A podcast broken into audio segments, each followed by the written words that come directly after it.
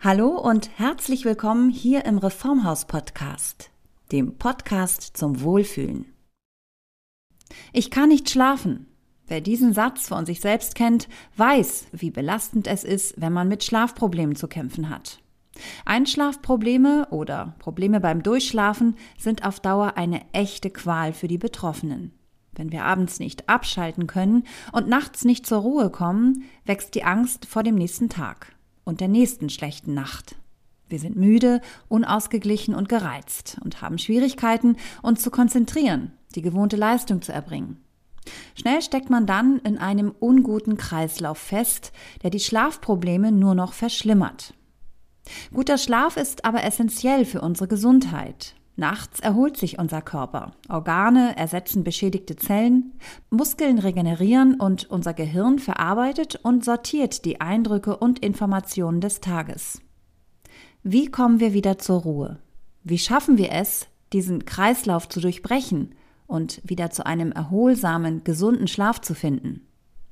Darüber sprechen wir mit Professor Dr. Dietrich Grönemeyer praktizierender Arzt und Professor Emeritus für Radiologie und Mikrotherapie an der Universität Witten-Herdecke. Als prominenter Verfechter einer ganzheitlichen Medizin, die auch auf die wissenschaftlich erwiesene Kraft von Heilpflanzen setzt, ist er einer der wichtigen medizinischen Reformhauspartner. Und er weiß, welche Heilpflanzen uns ganz natürlich dabei helfen können, wieder zur Ruhe und damit auch in den Schlaf zu finden. Ganz herzlich willkommen hier bei uns erneut im Reformhaus-Podcast. Hallo, Professor Grönemeyer. Ja, ich grüße Sie ganz herzlich. Wenn ich gleich mal so privat fragen darf, wie haben Sie denn letzte Nacht geschlafen? Sehr gut sogar. Ich muss aber sagen, ich bin äh, ein Schnarcher und äh, bin auch jemand, der, der zwischendurch mal Aussätze hatte und ich schlafe mit Maske, aber ich schlafe sehr gut. Also ich bin von, schon immer ein guter Schläfer gewesen. Ich, ich liebe Powernaps ohne Ende habe ich die schon als Kind praktizieren können, aber auch als, als Vater, als Großvater. Ich kann mich zwischen lärmende Kinder legen als Beispiel oder neben eine, eine Dampfmaschine und schlafen. Also das, das muss natürlich gelernt sein. Da sind Sie auf jeden Fall gesegnet. Ähm, ja, früher hat man gesagt, ein kleines Nickerchen machen. Es wird einem ja auch immer wieder empfohlen, dass man auch diesem Impuls äh, nachgibt, wenn man merkt, ähm, ich bin gerade auf dem Weg nach unten. Ja, ist nicht jeder Arbeitgeber äh, mit äh, glücklich, aber im Grunde sollte das so eine Powernap-Kultur in unseren Betrieben geben. Ja, so wie in Japan ja auch äh, schon lange dafür gesorgt worden ist und ich habe schon vor 25 Jahren dafür plädiert, äh, dieses endlich in Betrieben einzuführen, aber auch äh, bei dem Start von betrieblichem Gesundheitsmanagement, was ich damals mit der TK begonnen hatte, auch, auch schon gefordert, auch initiiert. Und wir sind aber noch weit davon entfernt, dass wir das als Kultur entwickelt haben. Ich empfehle eigentlich immer, wenn man es nicht als Unternehmer oder als Institution anbietet, dann selbst doch zu praktizieren. Kopf auf den Tisch, ähm, einfach sich fallen lassen. Am besten vorher einen Espresso trinken, denn der wirkt erst nach 20, 30 Minuten. Dann ist man danach wieder topfit bei der Arbeit. Tatsächlich ist es ja so, dass viele Menschen haben extreme Schlafprobleme, finden nicht in den Schlaf oder äh, haben Probleme, gut und tief durchzuschlafen. Vielleicht sprechen wir erstmal über den Schlaf an sich, denn ähm, ich glaube, das weiß jeder von sich. Nach einer guten Nacht, da fühlt man sich gleich wirklich wie neu geboren, sozusagen einmal resettet. Und wahrscheinlich ist dieses Bild von Reset oder Neugeborensein gar nicht so schlecht, denn ähm, Schlaf laufen ja wichtige Regenerationsprozesse ab. Vielleicht können Sie uns das noch mal kurz erläutern, was da eigentlich alles passiert, wenn wir vor uns hinschlummern.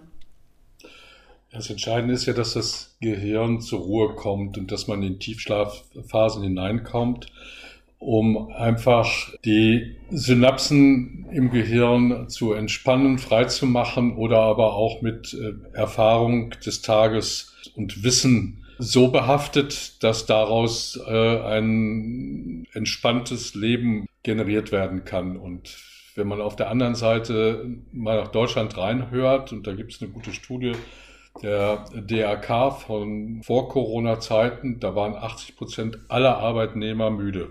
Also wir sind in einem müden Deutschland. Also die Regeneration findet eigentlich nicht statt im Gehirn und damit auch äh, die nimmt die Unruhe zu, der Stress zu im Alltag und auch äh, in angstbesetzten Zeiten wie unter Lockdown, unter Corona, möglicherweise jetzt auch aufkommende Grippewelle noch zusätzlich und dem Krieg sieht das nicht, nicht gut um den Schlaf in der Welt aus und besonders auch bei uns. Ja, und ich glaube, wir haben jetzt viele Gründe, warum wir nicht schlafen können, die uns, äh, was uns tatsächlich um den Schlaf bringt, wie Sie gerade sagen. Viele Dinge, die uns stressen und viele Dinge, die uns mit Sorgen im Bett liegen lassen. Ich glaube, es gibt aber auch ganz handfeste Gründe, warum man schlecht schläft oder schwer in Schlaf kommt. Zum Beispiel, dass man abends noch vom Laptop spät hängt oder sogar im Bett noch ins Handy schaut. Ähm, das künstliche Licht, das signalisiert ja unserem Gehirn, dass es wach bleiben soll. Ich könnte mir vorstellen, Sie werden auch in Ihrer Praxis vermutlich häufig mit dieser Frage oder mit diesem Hilferuf, ich kann nicht schlafen, was, was soll ich machen, konfrontiert. Was sind denn aus Ihrer Erfahrung die häufigsten Ursachen, wenn man schlecht ein- oder durchschlafen kann? Ich glaube, die Hauptursache ist Angst ist Stress, also mentaler Stress, aber auch körperlicher Stress durch Lärm, durch sonstige äh, ja, Belastungen, aber auch, auch die Angst um die Kinder oder um den Lebenspartner, um die Lebenspartnerin. Auf der anderen Seite natürlich auch Rückenschmerzen, Knieschmerzen, äh, sonstige Erkrankungen, die man medikamentös behandelt, Herz-Kreislauf-Erkrankungen, Lungenerkrankungen, ja, Covid. Und, ähm, ich glaube, Alkohol ist da auch ein Thema. Das heißt, wenn man abends was trinkt, ich sag mal gerade ähm, ein Glas Rotwein, fühlt man sich ja erstmal entspannt. Aber wenn es eben zu viel äh, Alkohol ist, dann schläft man vielleicht ein, aber der Alkoholabbau verhindert ja das tiefe Durchschlafen, weil der Körper ja zu tun hat. Ja, also Alkohol, Rauchen, ähm, klar die Klassiker, zu viel gesättigte Fettsäuren, äh, viel Zucker, zu spät essen, All das führt natürlich dazu, dass der Körper belastet, sehr stark belastet ist abends, dann wenig zur Ruhe kommt und mit Alkohol zwar zur Ruhe kommt, aber auch gleichzeitig die Muskulatur dermaßen erschlafft, dass der Schnarcher noch mehr schnarcht, weil die Zunge zurückfällt, weil der mittlere Rachen erschlafft und auch die Halsmuskulatur. Und das ist das nächste Problem, dass gleichzeitig, wenn man dann noch übergewichtig ist, auch diese Übergewichtigkeit noch dazu beiträgt, dass die Lunge hochgedrückt wird, dass man gar nicht richtig tief durchatmen kann. Wenn man noch allergisch ist, die Nase möglicherweise zu ist oder man hat Nasenscheidewandprobleme oder äh, Nebenhöhlenprobleme, dass das auch noch einen im Schlaf behindert. Aber was ganz wichtig ist in diesem Zusammenhang, es schnarchen scheinbar bis zu 80 Prozent der Bevölkerung. Schnarchen 60 Prozent Männer, 40 Prozent Frauen. Und das Schnarchen ist eigentlich als Krankheit nicht entdeckt, so wirklich. Ja, die Apnoe, also die Schnarchaussetzer, werden zum Teil gar nicht gehört. Und man vermutet, dass ähm, nur zehn Prozent der schnarchenden Bevölkerung erkannt worden ist als Apnoiker. Und Apnoiker können natürlich dann Herz-Kreislauf-Erkrankungen haben können, Schlaganfall, Herzinfarkt bekommen, Diabetes bekommen und andere Dinge mehr. Und äh, von daher rede ich gerne von der müden Gesellschaft, die wir im Blick haben müssen und jetzt auch versuchen können, neben den Problemen, die von außen auf uns ge gedrückt sind, natürlich selbst was für sich zu tun. Mhm. Und was wir tun können, darüber reden wir auch gleich. Ich will nur noch mal eingehen. Ich finde auch beim Thema Schnarchen, da wird oft so ein bisschen, ja, wird sich drüber lustig gemacht, ja, als wenn das irgendwie so eine kleine Petitesse wäre. Aber es ist eben nicht, wie Sie sagen, äh, da sollte man schon ein Auge drauf haben. Könnte ich Sie denn dazu hinreißen, dass Sie mir sagen, wie viel Schlaf sollte es denn sein? Was ist zu wenig, was ist zu viel? Man liest ja immer von Menschen, die angeblich mit ähm, maximal vier, vielleicht mal fünf Stunden oder so täglich auskommen. Also im Schnitt sieben Stunden, sage ich mal so insgesamt als Schlaf. Das ist schon schon richtig und wichtig. Ja, ich komme in Phasen, wo ich viel arbeite, auch mit vier oder fünf Stunden an, weiß aber auch, dass ich dann am nächsten Tag und das gilt auch wiederum für 43 Prozent, wenn man die DRK-Studie äh, zugrunde liegt, der Beschäftigten, 43 Prozent sind dann am Tag müde.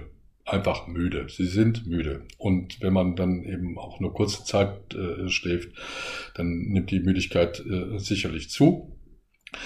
Wenn man wie ich bis zum zwölften Lebensjahr mittags schlafen musste, sage ich immer, äh, kann, ich im, kann ich heute im Alter weniger schlafen, weil ich ja vorgeschlafen habe. Nein, aber Spaß beiseite. die sieben Stunden oder acht Stunden, die sind schon äh, auch notwendig und jeder muss da auch auf seinen Körper horchen und manche brauchen auch zehn Stunden. Vor allen Dingen die Kinder, da sollte man schon drauf achten. Und Kinder, wenn ich darauf zu sprechen komme, die Kinder, die ja noch mehr als wir mittlerweile am Handy, am iPad, am Computer hängen, die werden nicht nur durch das, was angeboten wird, immer nervöser und unruhiger vorm Schlafen. Deswegen muss man abends das Ding ausmachen, auch den Fernseher eigentlich frühzeitig ausmachen, mindestens zwei Stunden bevor man schlafen geht. Und ähm, die Kinder brauchen bekannterweise noch mehr Schlaf als wir. Deswegen hat meine Mutter darauf geachtet, dass ich auch Mittagsschlaf gehalten habe. Und das sollten wir einfach uns auch als Kultur wieder mehr zu eigen machen. Ähm, allerdings ist ein ähm, Riesenproblem und wer Schlafprobleme kennt, der weiß auch, dass es hat so eine eigene Dynamik, das verselbstständigt sich manchmal. Es gibt ja auch die Angst vor dem Nicht-Schlafen können. Das heißt, es geht so ein Gedankenkarussell los. Ähm, da kann dann manchmal tatsächlich ähm, vielleicht auch nur ein Therapeut helfen oder in besonders schweren Fällen sogar ein Schlaflabor. Aber wir wollen ja jetzt auch genau über das reden. Wie kann man sich helfen, wenn man merkt, ähm, man kommt so mit den üblichen Ritualen nicht weiter, man kommt einfach nicht zur Ruhe. Und da schauen wir uns jetzt mal ein paar von den Heilpflanzen an und natürlichen Substanzen, die uns helfen, wieder ein bisschen loszulassen. Ich habe mir an allererster Stelle die Melisse aufgeschrieben. Ich weiß nicht, ob das auch Ihre erste Stelle wäre. Gibt es da tatsächlich so eine Reihenfolge, wo Sie sagen, das ist die Heilpflanze, die ich jetzt zuerst nennen würde? Also wenn wir mal so die üblichen Rituale noch nicht für sich selbst so entdeckt hat. Also abends leichter essen, abends Fernseher ausmachen oder auf Handy und, und iPad verzichten, Blaulicht vor allen Dingen reduzieren, nachts in der Dunkelheit wirklich komplett abgedunkelten Raum schläft, damit der Melatoninspiegel sich erhöht, dann sage ich, sollte man eigentlich wirklich mit der Melisse vielleicht anfangen. Wir kennen die Melisse auch als, als Duft der eigentlich uns beruhigt, wenn wir ihn riechen. Also ich liebe, liebe ihn und viele andere Menschen ja auch und äh, er wirkt allein durch das Öl schon mal beruhigend. Insgesamt, die Melisse hat eigentlich in der Bevölkerung vielleicht äh, mehr eine Wirkung bei dem Herpes labialis. So kennt man dann vielleicht mehr die Melisse als, als Tee. Ähm, man kennt auch die Melisse nicht als Antibiotikum so sehr oder antivirales Medikament in Anführungsstrichen, als, Medik äh, als Heilpflanze und noch weniger als eine Pflanze, die gegen mentalen Stress, die äh, Einschlafstörungen äh, reduzieren kann und die vor allen Dingen Reizbarkeit und Ruhelosigkeit auch reduzieren kann. Und von, für mich ist die Melisse eine der wunderbaren Möglichkeiten mit einem Tee abends, den man sich aufbrüht oder auch Pulver nimmt, aber ein Tee, äh, Melissentee, den finde ich für mich persönlich als was Wunderbares. Das heißt, der klassische Melissentee wäre jetzt auch die Anwendungsform, die Sie empfehlen würden. Ja, der Melissentee, das Öl in einer Verdampfungsform, in Inhalation, äh, die Melisse ist auch wissenschaftlich, auch von den äh, eingängigen wissenschaftlichen Institutionen, auch bei der Europäischen Arzneimittelbehörde ja auch anerkannt, genau mit diesen Indikationen, vor allen Dingen als traditionelle Heilweise. Ähm, ja, spannend, was Sie da alles schon so en passant wieder genannt haben, wo die Melisse noch überall eingesetzt wird. Kommen wir zur Heilpflanze, die man, glaube ich, auch immer sofort im Kopf hat, wenn es um Entspannung geht, ähm, nämlich Lavendel. Und da denke ich natürlich an das gute Lavendelbad. Also bei Lavendel kommen vermutlich auch die ätherischen Öle vor allem zum Einsatz. Das heißt, wäre das Lavendelbad dann auch eine gute Form, den Lavendel gegen Also Lavendel einzusetzen? ist eine der bedeutendsten Heilpflanzen in der Medizin überhaupt, in der, auch, auch in der klassischen Medizin. Also die erste Medizinschule in Salerno unten bei Neapel nannte den Lavendel auch die Blume der Medizin. Das ist doch schön. Die Blume der Medizin, Lavendel. Ja, und wenn man die Blume der Medizin sich anguckt und was, was ich in der Provence beispielsweise die riesen Lavendelfelder sieht, dann, äh, ich habe die auch in der Bretagne erlebt und so, da hüpft das Herz. Da ist man schon allein durch den Anblick völlig entspannt. Und der Duft ist eigentlich betörend, wenn man nicht zu viel nimmt. Also zu viel ist auch nicht gut, dann nervt er, aber wenn es einen leichten Lavendelduft im Raum ist, bin ich zumindest entspannter.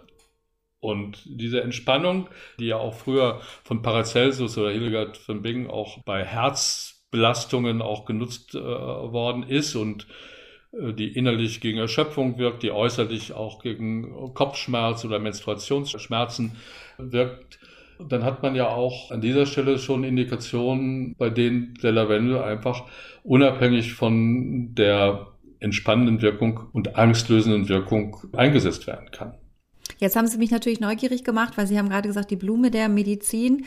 Ich traue mich fast gar nicht zu fragen, wo Lavendel überall in der Naturmedizin eingesetzt wird.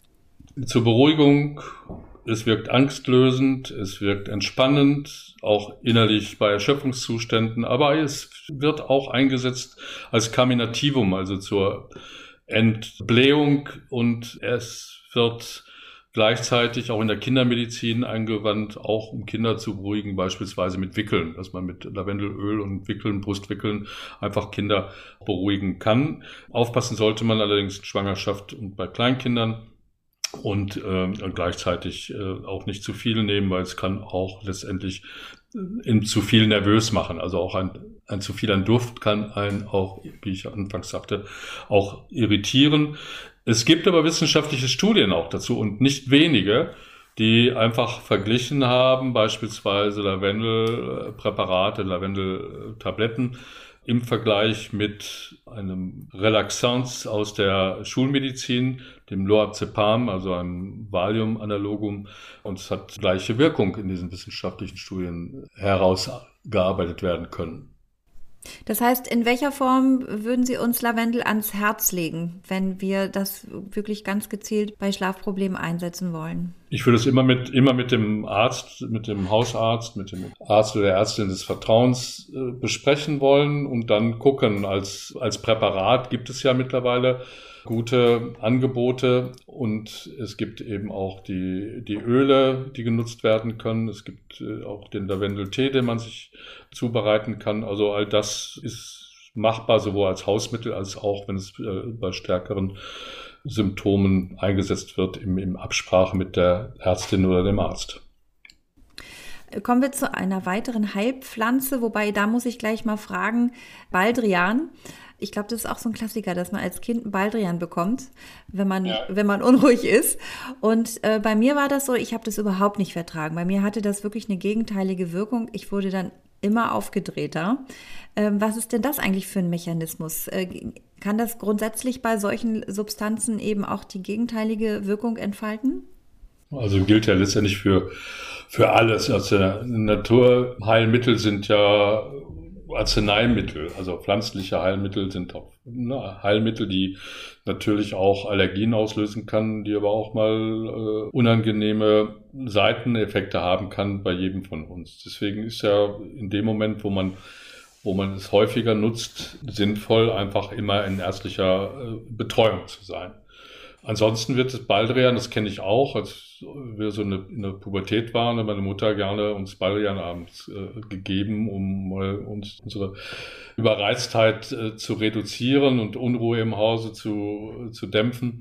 Das kenne ich sehr wohl oder auch am, am liebsten in der Verbindung mit Hopfen. Auch dazu gibt es äh, auch Studien mittlerweile, also Baldrian und Hopfen zusammen gibt es gute wissenschaftliche Studien dazu.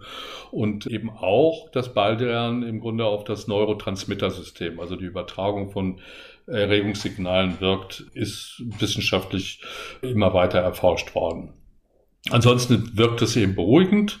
Wir nennen das ja sedativ, schlaffördernd und insgesamt hilft es bei mentalem Stress und Einschlafstörungen.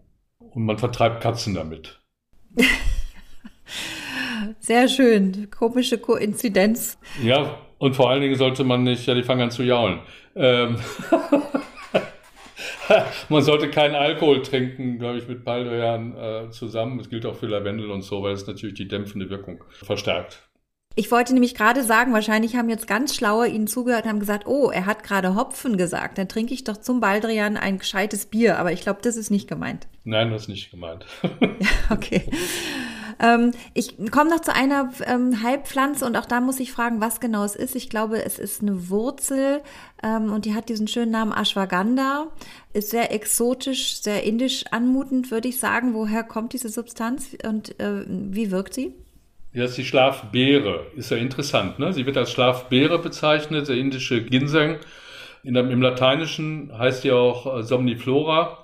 Und äh, Vitania somniflora, das heißt schlaffördernd, aber man nimmt die Wurzel. Die Beere ist nicht äh, genießbar. Ist eines der wichtigsten Heilmittel eigentlich auch aus der indischen, aus der ayurvedischen Heillehre wirkt angstlösend, wie der Name schon sagt, schlaffördernd und äh, ist auch antistressmäßig einzusetzen. Also weil sie so im Grunde Einfluss hat auf das Nervensystem, vor allem auf das zentrale Nervensystem und beruhigend wirkt. Stimmungsaufhellend wirkt.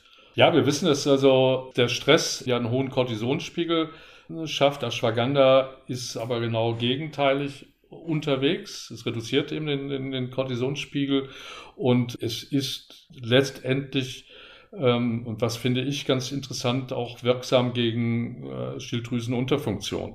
Also man aktiviert die Schilddrüsenfunktion. Auch da Vorsicht, es haben eine Reihe Menschen mit einer Schilddrüsenunterfunktion, die auch gleichzeitig eine Autoimmunerkrankung haben, die Hashimoto. Da muss man auch wiederum vorsichtig sein. Deswegen gilt für die äh, Heilpflanzenwelt natürlich auch immer wieder einerseits als Hausmittel nutzen, mal vorübergehend sicherlich, aber wenn es länger genommen wird, bitte immer in Absprache mit ärztlicher, vertrauter Unterstützung eingesetzt dann wenn ich richtig zugehört habe, Ashwagandha ist, ist ein Ginseng. Und Ginseng ist, finde ich, auch spannend. Ähm, ich weiß auch nicht, ob Ginseng jetzt in diese Liste gehört ähm, zu den Heilpflanzen, die uns eben zur Ruhe kommen lassen, weil ich habe Ginseng, auch in vorangegangenen Podcasts war Ginseng öfter mal das Thema. Das habe ich eher so als anregendes Mittel kennengelernt, das den Körper allgemein widerstandsfähiger macht, ähm, äh, gegen Stress und gegen Erschöpfungszustände hilft. Äh, aber Ginseng kann eben auch offensichtlich entspannende Wirkung haben. Es kann also beides. Ja, es hat so eine adaptogene Wirkung. Das heißt, es kann eben auch dazu führen, dass, dass man eben die Konzentration verbessert, dass es gut eingesetzt wird in der Rekonvaleszenz. Ist seit über 4000 Jahren in der, äh, in den traditionellen medizinischen Anwendungen, vor allen Dingen des Orients, nicht wegzudenken und äh, ist in einem der ältesten Heilpflanzenbücher der Welt erstmalig auch schon beschrieben. Es macht aber auch äh, hat eine unterstützende Wirkung bei Schlaflosigkeit. Das muss man sich aber wirklich, weil es ja eher, eher die andere Seite bewegt, also eher mehr Energie gibt, hat das wahrscheinlich was damit zu tun, dass man im Grunde in Zuständen der, des Geschwächtseins, des Ausgepowertseins mit dem Ginseng einfach wieder Kraft sich verschafft und damit eben auch ja, den Verlust der Fähigkeit, schnell einzuschlafen, einfach überwindet. Man kann Ginseng-Tees machen, ja, indem man 1,5 Gramm, also ein Teelöffel voll äh, Ginseng sich als Pulver besorgt und dann 15 Minuten aufbrüht mit 150 Milliliter Wasser oder nimmt Kapseln, äh, lässt sich dann eben entsprechend auch im Reformhaus beraten. Also manchmal ist man ja so fertig, dass man nicht schlafen kann. Das ist ja auch so ein verrückter Zustand. Genau. Man, ist, man ist zu erschöpft, genau. um zu schlafen. Das heißt, das wäre dann ein Moment, wo ich mir überlegen könnte, da könnte ich mal Ginseng versuchen. Da könnte ich Ginseng versuchen, aber es gilt auch für alle. Und das fällt mir eben auch auf, wenn ich mich also mit den Heilpflanzen intensiver äh, beschäftige oder beschäftigt habe, immer wieder, dass eigentlich alle Pflanzen, über die wir gerade gesprochen haben, eben einfach auch auf das Verdauungssystem wirkt. Und es hat immer was mit dem Verdauungssystem auch zu tun. Das heißt also auch Ginseng wirkt eben entkrampfend im Darm und äh, möglicherweise ist also diese enge Verbindung zwischen Darm und Gehirn viel enger, als wir es bisher zumindest in der Schulmedizin gesehen haben. Das heißt, wenn ich den Darm beruhige, beruhige ich auch gleichzeitig das Gehirn. Das finde ich eigentlich ganz, ganz spannend, diesen Ansatz. Die Darm-Hirn-Achse sozusagen. Genau, ja. genau. Also äh, es ist interessant, dass man doch immer wieder zum Darm kommt, egal bei welchem Thema man anfängt. Das ist mir in den verschiedenen Podcasts, die ich jetzt schon gemacht habe, häufiger so gegangen. Also ich muss nochmal zusammenfassen. Melisse, Lavendel, Ashwagandha haben wir genannt, Baldrian, Ginseng. Die Milch mit dem Honig abends, was den äh, Tryptophan zuführt und den Serotoninspiegel erhöht. Äh, Auch dazu gibt es gute Hinweise, wird auch seit langer, langer Zeit praktiziert, ob es jetzt Kuhmilch ist oder äh, Sojamilch oder Hafermilch, ja, je nachdem, wie man damit umgeht und mit Honig. Das spielt sicherlich eine Rolle abends auch ein warmes Bad zu nehmen oder einen Fußbad mir zu machen, um einfach mich selbst zu beruhigen. Ja, ich bin dankbar, dass Sie jetzt auch die heiße Milch mit Honig schon erwähnt haben. Da war ich nämlich unsicher, ob die tatsächlich hilft, aber ähm, Sie haben ja das gerade bestätigt, macht Sinn. Doch, ich habe das selbst immer ausprobiert. Man muss nur immer sehen, wenn man Honig nimmt, und der, der nicht Honig nimmt, der nimmt dann vielleicht Agavendicksaft, dann nicht bitte über 40 Grad erwärmen. Also auch die Milch oder die Sojamilch, die Hafermilch wirklich nicht mehr als 40 Grad, weil man sonst wieder auch den Honig denaturiert. Ja, genau, sonst ähm, ist das Gute, was da drin da drin steckt nicht mehr drin. Ja. Vielleicht ist es ja auch, äh, was ich auch manchmal denke, ähm, wenn man sich so eine Milch macht oder eben so einen Tee kocht, das ist allein schon ja, jetzt sind wir wieder beim Ritual, dass ich mir die Zeit nehme, mit der man sozusagen den Abend und damit oder die Nacht und damit den Schlaf einläutet. Ich glaube, sowas ähm, wird auch immer unterschätzt. Und wo Sie es gerade sagen, warmes Bad. Ich glaube, auch unterschätzt werden warme Füße. Weil mit kalten Füßen kann man auch nicht einschlafen. Das weiß ich zufällig ganz genau aus eigener Erfahrung. Ja, und auch mit Stress mit dem Partner oder Partnerin nicht oder Kindern und so. Also man sollte sich wirklich auch, und da kommt der, der Ansatz des gemeinsamen Gestalten des Lebens, des liebevollen Umgangs miteinander und des sich, des sich Zeitnehmens äh, füreinander mit ins Spiel. Also das alles andere sind ja mechanistische Dinge, die, äh, die man lösen kann, aber das Wichtigste in dieser heutigen Zeit mehr denn je ist das Miteinander und das Miteinander vor Ort und das Miteinander mit den Menschen, mit denen man in Berührung kommt und auch das Engagement äh, für den Frieden in sich und den Frieden in der Welt. Ja, das ähm, war jetzt tatsächlich schon ein, ein schönes Schlusswort und ähm, da muss ich auch an das denken, was meine Oma mir ans Herz gelegt hat, dass man nämlich, bevor man schlafen geht, dass jeder Streit auf jeden Fall vor der Nachtruhe möglichst beigelegt werden soll, damit man eben zur Ruhe kommt, wie Sie sagen, damit man zu einem guten Miteinander wiederfindet. Finde ich auch einen sehr schönen Schluss, wenn wir über das Thema Schlafen reden, weil das äh, unser Menschsein berührt im wahrsten Sinne des Wortes. Und, ähm, und dann ist es wahrscheinlich auch so, dass nur noch mal als kleiner Anhang, man muss für sich selber rausfinden, was einem hilft. Man muss vielleicht einfach mal durchprobieren, mit, mit was man gut klarkommt. Jeder Mensch ist einzigartig. Wir sind alle gleich, aber jeder ist einzigartig. Wir haben 7,5 Milliarden Menschen, die einzigartig sind und jeder Körper reagiert anders und jeder sollte auch einfach lernen mehr und das ist äh, eines der wichtigsten Hilfsmittel auch am Abend, einfach sich Ruhe zu gönnen, um auch auf sich selbst zu hören, in sich hineinzuhören und dann mit seinen Liebsten zusammen die Welt gestalten, aber immer aus der Kraft des Ichs heraus, aus auch der Liebe zu sich selbst, die man dann auch dem anderen gibt und damit auch der Welt. Und wenn man das also für sich beherzigt und weiß, du bist deine eigene Marke, du bist eine Person, die genauso wichtig ist wie jede andere Person in der Welt, du findest dich selbst in dir wieder, dann ist man auf dem richtigen Weg aus meiner Sicht. Herr Professor Grönemeyer, ich kann dem nichts hinzufügen und bedanke mich sehr für dieses Gespräch und diesen neuen Podcast mit Ihnen. Ich danke auch ganz herzlich. Das war ein sehr schönes Gespräch mit unserem Reformhausexperten Professor Dr. Dietrich Grönemeyer, das hoffentlich vor allem für die Zuhörerinnen und Zuhörer unter euch, unter Ihnen, die mit Schlafproblemen zu kämpfen haben, hilfreich ist.